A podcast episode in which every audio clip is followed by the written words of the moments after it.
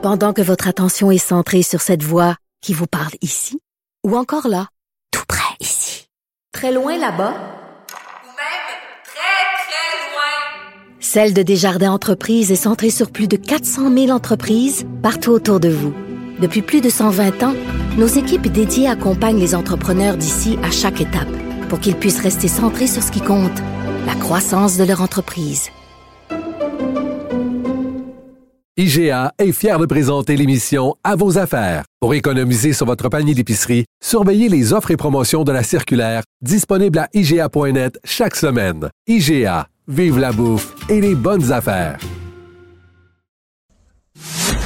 L'exercice lui-même Mario Dumont. va faire sortir plus de vérité sur ce qui s'est véritablement passé à ce moment-là. Gérez donc ça, s'il vous plaît. Isabelle Maréchal. C'est parce qu'à un moment donné, si on paye pas tout de suite, on va payer tout à l'heure. La rencontre, Maréchal Dumont.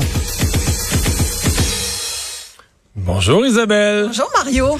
Alors tu veux me parler aujourd'hui de notre belle langue française. Oui, ben, C'est la journée cette, cette Oui. semaine, on a eu la journée de la francophonie. Et première journée québécoise de la francophonie canadienne. Et dans le cadre de la semaine de la francophonie, euh, il y a plein de nouvelles euh, qui sont intéressantes pour la francophonie parce que là, on vient d'apprendre que l'ex euh, caquiste euh, Caroline Saint-Hilaire, que j'ai eu en entrevue ce matin d'ailleurs à ce micro, vient d'être nommée numéro 2 euh, euh, à l'OIF, qui est l'Organisation pas la première fois. internationale de la francophonie. J'avais connu, euh, il y a longtemps, il y a 20 ans, Clément Duhem. Il y avait déjà un Québécois qui avait occupé cette fonction de numéro 2 de la francophonie. Oui, il y, a, il y a toujours. ben, en fait, il y a eu souvent des Québécois qui sont impliqués là-dedans. Au, demain- au dernier sommet de la francophonie à Djerba l'automne dernier, François Legault est même allé comme conférencier.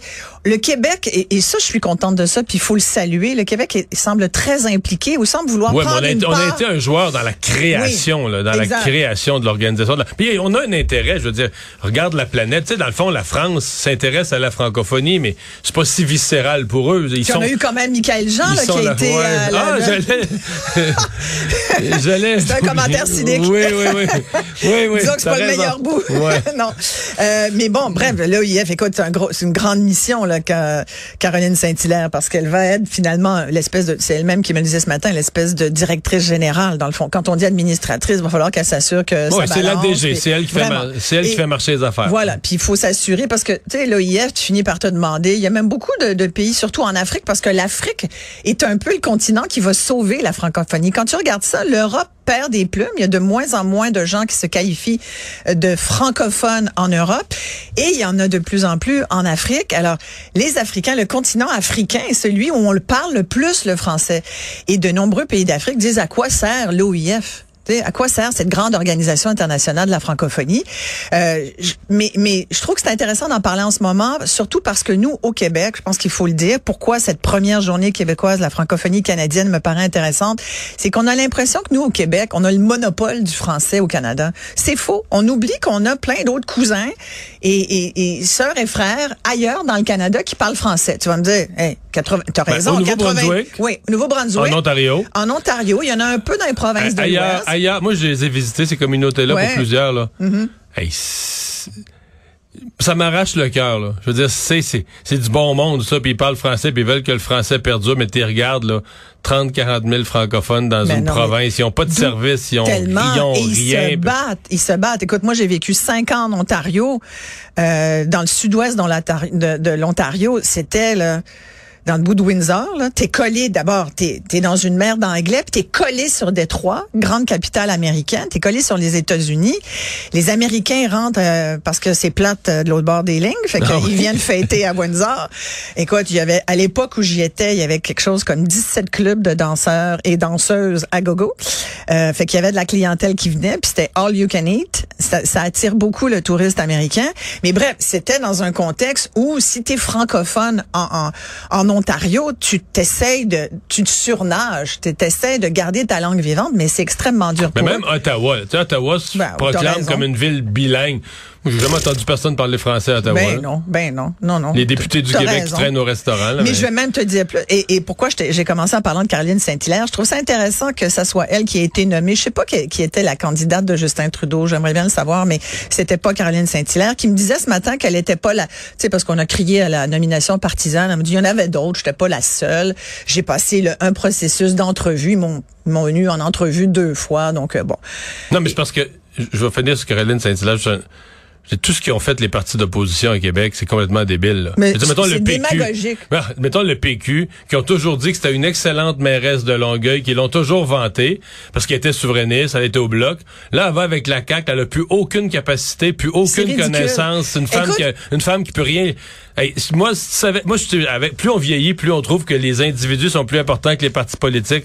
Quand j'entends des affaires de même, je viens Écoute, mauvais. je suis tellement d'accord avec toi, cette Mario, mesquinerie, là. que je voulais même pas aborder cette question-là avec elle. J'ai comme d'entrée de jeu voulu régler cette question. C'est elle qui a tenu à se justifier. Ouais. Puis je comprends l'importance pour elle de justifier parce que ça doit te fatiguer de te faire dire c'est une nomination partisane alors que cette fille-là, mairesse de Longueuil, Ben oui. a défendu bec et ongle le fait que à Longueuil, on doit parler français alors qu'il y avait des, conseillers municipaux qui représentaient des, quartiers des citoyens euh, anglophones et sous ce principe-là disaient ben moi je parle en anglais. De plus en plus, pourquoi c'est important la francophonie canadienne euh, et pourquoi on, on devrait faire corps avec tout ce qui s'appelle francophone du Canada, c'est que même chez nous au Québec, c'est menacé. Et je te parle de la mairesse de Longueuil, l'ex-mairesse de Longueuil qui a dû se battre pour que dans sa propre municipalité, on respecte le français comme langue dans les assemblées publiques.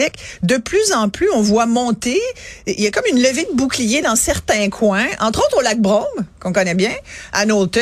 Là, il y a des gens qui disent, ouais, mais là, nous, on voudrait que ça se passe tout en anglais parce que, tu sais, il y a tellement, dans d'autres municipalités aussi, là, ici et là, là, il y en a de plus en plus disent, tel pourcentage nous donne droit d'avoir des services en anglais.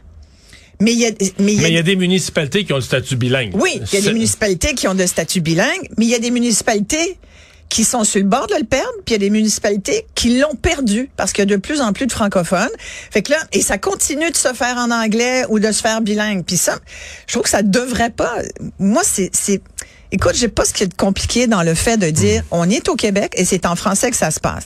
Et en même temps, si on pourrait parler d'éducation, parce que je pense que quand, euh, moi, ce qui m'intéresse dans tout ce discours-là, c'est de voir quel est notre véritable engagement par rapport à notre langue.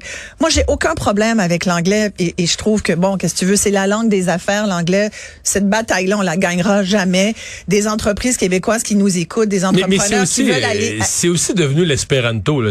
L'espéranto, Ben c'était ouais, oui, le rêve de quelqu'un qui voulait faire De la une- langue unique au La monde. langue unique. Mais, Ouais. Non, mais la langue, pas unique, mais c'était l'idée de faire une langue où tout le monde allait se où rejoindre. tout le monde se rejoint, c'est l'anglais. Et, et là, c'est devenu l'anglais. Ouais, j'aime mieux que ce soit l'anglais que ce soit le mandarin, ouais. cer- sincèrement. Je- Oui, mais ma fille vient de faire une, une grande tournée d'Europe, de plein de pays. Elle dit spontanément, il y a des Les gens mettons dans l'auberge de jeunesse, dans le dortoir, là. mais tu le sais pas, il y a des Portugais, des Allemands, tu comprends pas leur langue Ouais. sont en train de parler. Tout le monde parle un peu anglais. ben, tout le monde parle, Ben ouais. mais, ben, tout le monde s'adresse à l'autre Ouais. spontanément en anglais Ouais. en se disant, ben, c'est impossible qu'ils connaissent pas l'anglais. Mais dans ce contexte-là, puis c'est pour ça que je te dis, si, si tu es en affaires, si tu as des clients à l'étranger, j'ai aucun problème, d'accord, on s'entend. C'est l'anglais, euh, effectivement, langue des affaires. Mais la langue, mais tout le reste, et, et, et la langue qu'on enseigne à nos enfants, surtout ici, ça doit être le français. Si on considère encore que c'est important, on peut aussi dire, ah, finalement, c'est plus important. We don't care anymore. T'sais, on va tous parler anglais, puis finalement, on se rallie au reste du Canada. Moi, je pense qu'on n'a pas les mêmes valeurs, puis je pense qu'on n'est pas les mêmes personnes. Je suis convaincue que le Québec est une vraie société distincte. Et alors, pourquoi donc ne pas réitérer cet engagement en éducation, en culture, on le fait un peu, mais pas assez. Et je pense qu'une des grandes réformes qu'il y a eu, euh, notamment à l'école, a fait beaucoup de dommages. Moi, mes, mes filles, probablement les tiennes aussi, tes enfants aussi, ont été parmi les premiers à ne plus faire de dictée systématique, à être élevés à, à- au système. Là, de, les filles faisaient des ça éplait des, des il fallait épeler. Alors c'était la, la méthode des phonèmes. Là, t'a- t'appelais là, puis je sais plus comment ça s'appelait cette méthode-là, mais je sais que ça me faisait tellement réagir. Mettons, tu dis euh, euh, Montréal, M O. Alors c'est M. Là tu faisais M O N T R E A L. Là, je me dis c'est quoi ça? Mais oui, c'est ça que j'ai appris. Ben voyons Moi, donc. mes enfants ont appris à la régulière. Moi, j'ai appris ce merde-là. Toi t'as appris ça? Ouais, c'était la méthode du sablier. La méthode du sablier. Ouais, moi, il y a, il y a- j'allais, écoute, ça fait. Ben, vous étiez en avance, vous autres, dans le de arrivé, Rivière-du-Loup, euh, ça, ça fait 47 ans, mettons 45 ans, là, ouais, c'est ça que j'ai appris. Non, moi je n'ai pas appris ça. Ben, moi, j'apprenais d'autres choses à la maison. Ma mère était enseignante. Ben, elle, voulait, écoute. elle voulait que je fasse, que je sache écrire. Je peux dire qu'il y avait une école parallèle, il y avait une école parallèle à la maison que je fasse pas de Euh, faute, j'apprenne ça à n'a pas de écrire. bon sens. Et on a enlevé les. Moi, ma fille avait à peu près pas de dictée à l'école. Ah, C'était vraiment de l'oral. mêmes. Mais c'est pas les mêmes. c'est- des écoles. En fait, chaque école, on dirait, a un programme différent. Différent. Puis ça, Moi, ça ce qui me fascine paraît- en français, c'est qu'on dirait que l'enseignement du français, à un moment donné, quelqu'un s'est dit, c'est plate apprendre le français, il faudrait l'apprendre Ouais. par d'autres moyens que juste, on a Grévis, l'orthographe, Ouais. la, la grammaire, on a euh, des, des guides orthographiques, on a l'orthographe des verbes, la conjugaison des verbes. Puis ça, on a décidé qu'il fallait l'enseigner par des moyens détournés, là, une sorte de pédagogie par des magiciens qui te rentreraient ça dans la tête sans... J'ai un bout que je décroche. Mais on, on a fini par dire, ben le français c'est compliqué, hein. Mais c'est pas si compliqué. Et moi, Oui, je il suis. même sa part Ben, d'exception. oui, ben, il y a des exceptions. C'est une langue complexe. Nous le sommes tous complexes. Et l'hu- l'humain est pas euh, est pas monosyllabique. Il faut du vocabulaire. Ouais. Il faut savoir s'exprimer. Puis ça peut pas juste être get, got. euh, Ouais. C'est pas have, have. Ça peut pas juste être ça. Mais c'est sûr que l'anglophone, l'anglophone qui apprend son, son plus que parfait du subjonctif euh, à, Oui, mais à moi, je- 60 ans, il se dit, il lui fallu que nous l'apprîmes plus jeune. Oui, oui. Y aurait-il fallu qu'il qu'il le suce? Oui, oui. On peut, on peut aller là si tu veux. Mais moi, je trouvais que c'était intéressant quand même parce qu'il y a eu la dictée PGL, euh, francophonie, et, et ça faisait longtemps que je m'étais pas soumise à une dictée. Fait que j'ai fait un Tu sais exercice. que je les ai faites, moi, les dictées à l'époque, c'était de Bernard Pivot. Oui, ben oui, moi je les faisais, mais ça faisait longtemps que j'avais pas fait. Et là, j'ai demandé à mon chum de me la lire. Je l'avais pas vue avant. J'ai pris l'article du journal parce que si vous la voulez, elle est dans le journal de Montréal euh, d'aujourd'hui, page 36. Faites ça. Allez l'essayer, voir combien de fautes vous faites. Moi, j'ai déjà enseigné le français. Fait que tu comprends, je me disais, T'avais un orgueil. ben quand même, tu sais, je me suis dit, bon, ça, fait devrait de aller, ça devrait aller. Écoute, sincèrement, puis je vous jure, je ne l'avais pas regardé, là, Thierry peut euh, confirmer. Il me l'a lu. Et c'est le titre, c'est une mosaïque polychrome. Et il a été très content de mettre sur ma copie 7 sur 10. J'ai fait trois fautes. fautes. Bon, évidemment. Mais c'est pas beaucoup, trois fautes. Dans Ben, ce genre de si dictée-là, mal. les gagnants, Je- habituellement, c'est une faute et demie, deux fautes. Mais tu sais, tu mets le mot mire, comme la mire et l'encens. Hein, La, la mire. Comment t'é- t'épelles le mot mire? Mettons qu'on fait, oh, toi qui es bon, là. génie, en herbe. Vas-y, vas-y, mire. Comment t'écris ça? Oh, tu m'écœures. Ça? Ben oui, bravo. Écoute, moi, J'ai été nerveux, là. c'est, c'est, c'est comme. OK, alors, dans, si je te dis la francophonie déploie son arborescence féconde, comment tu épelles déploie? Comment tu écris déploie? La francophonie déploie. Déploie. P-L-O-I-A. Oh, t'es très bon, tu vois, tu Non, mais, euh, non, Et mais comment tu écris irisé? Moi, tout te dire mes fautes. Irisé. Alors, tu, tu dis, par exemple, gorgée de teinte chaude et irisée, elle éclot en Irisé. Irisé. Comme iris, là. Iris, Il vient d'iris. ouais, ouais. Ben, hey, là, tu. Y a-tu, y a-tu. C'est pas facile, ça, là. Mais qu'est-ce qui est irisé? Les teintes chaudes. Bon. Alors, qu'est-ce qui est irisé? C'est notre langue. Ah, elle éclot en une gamme. Irisé. Oui. I-R-I-S-C-E? Y a-tu? Ah, il y a une faute, Mais c'est quoi? Irisé de iris? C'est quoi? De iris, sans doute. C'est quoi? Gorgée de teinte chaude et hérissée. Tu veux que j'aille voir dans le... Mon téléphone. Mais comment il s'écrit? Ben, il s'écrit, moi j'avais mis deux R, deux S, il n'en faut qu'un seul S. C'est deux R, un S. Hérissé. Hérissé. Ben, J'ai compris. Irisé. Hérissé. Hérissé. Ouais. Hérissé. Irissé. Écoute, on n'en Ben, connais pas le mot. Non, là, je connais même pas ça. Mais bon, qui- bref, écoute, c'est euh, toutes des allégories mais moi, de fleurs et de jardins. Alors, moi, je me suis dit, au moins, je me suis pas trop plantée.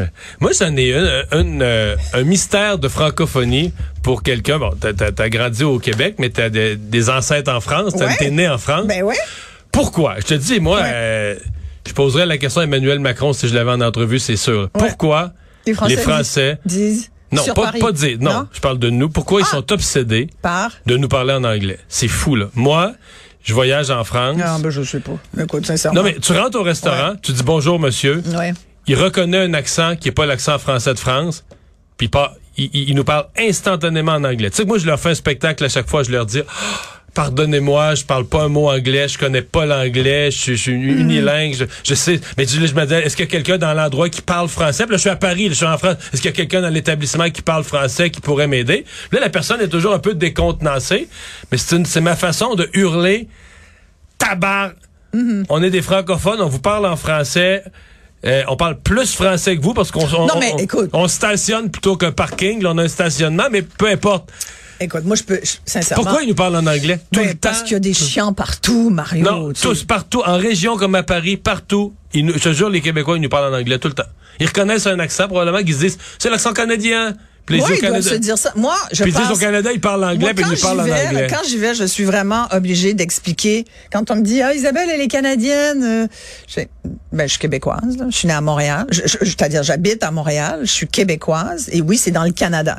Mais tu comprends quand on me dit ça, je Mais fais sont peu sensibilisés, les Français. Les Français au Québec, dire- ça parle là, ça français. commence, là, ça commence un peu, je pense. Non, mais Félix Leclerc, il y a des chanteurs québécois qui vont là en français depuis des, des décennies, mais, ils pensent tous que c'est des exceptions comme des... des Ouais, ouais, ouais, mais je pense que c'est un, c'est un manque de culture aussi, d'une certaine d'une façon. C'est un manque d'éducation peut-être aussi. Puis c'est, ils sont tellement centrés sur eux-mêmes aussi.